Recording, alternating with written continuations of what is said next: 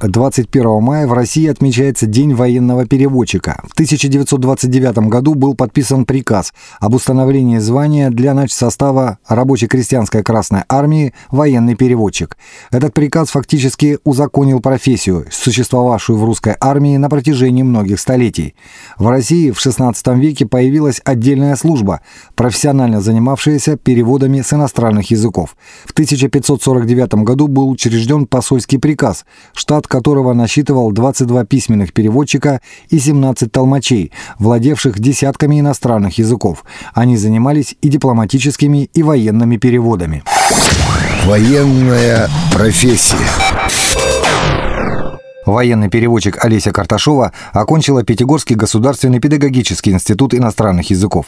Сейчас это Пятигорский государственный университет. Даже в самых смелых прогнозах не могла представить, что судьба сведет с военным ведомством. Я в то время на тот момент не думала, потому что, ну, во-первых, молодость, во-вторых, это перед двухтысячными все это вроде бы как э, смута закончилась, основная 90-х. Вот, не думала об этом. Вот, я работала сразу же после института, я работала у нас в администрации городской. Потом э, туристическая фирма и потом декрет. А вот после декрета как раз и случилась компания, в которой был офицер. Вот, конечно, была серьезная проверка, однозначно, не только языковая.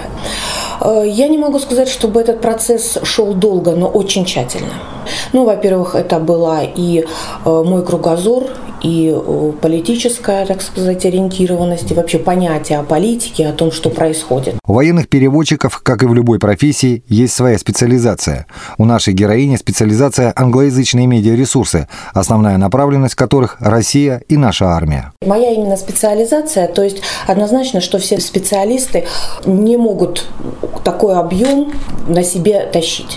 То есть есть, конечно, такие люди, но, во всяком случае, как я не сталкивалась. Было абсолютное разделение управления. То есть мои функции – это было что-то наподобие прессового агентства, только военного. То есть это информация, которая собиралась со всех прессовых агентств международных о ситуации в мире.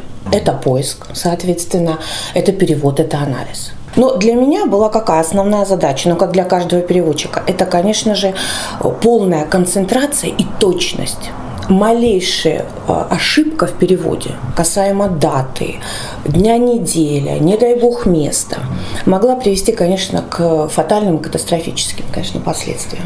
Дело в том, что вот единственное, что понятно, когда ты переводишь журналистов, очень много э, вот такой лирики, очень много своего видения. А здесь, конечно, нужно было откидывать все пыльные бури, э, невозможные климатические условия, страшную жару и все на свете. То есть нужны были голые факты. Военный переводчик должен не только владеть своим главным оружием, иностранным языком, но уметь выкопать окоп, одеть АЗК, а стрельба из штатного оружия как презент Continuous.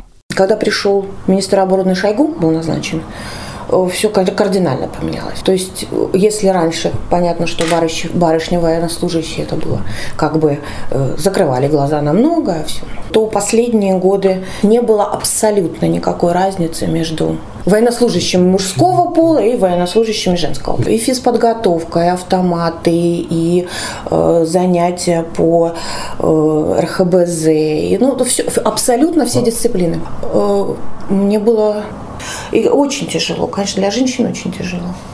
И окопы копали, а, и, и, и все, все, все. И с автоматом стреляю, бегаю. То есть помимо той специальности, которой ты непосредственно занимаешься, ты должен уметь делать все, все, все остальное. Несмотря на все тяготы и лишения, Олеся не пожалела, что однажды приняла решение пойти на военную службу. Вот, если честно, я не так давно ушла на пенсию тяжелая служба, и нужно какой-то период времени, чтобы адаптироваться к гражданскому состоянию, что ты не просыпаешься в 4 э, утра по тревоге, причем вне зависимости ни от погоды, ни от времени суток, ни, ни от. Но тяжело, очень было тяжело. Но никогда не было, чтобы я жалела, еще что-то. Военная профессия.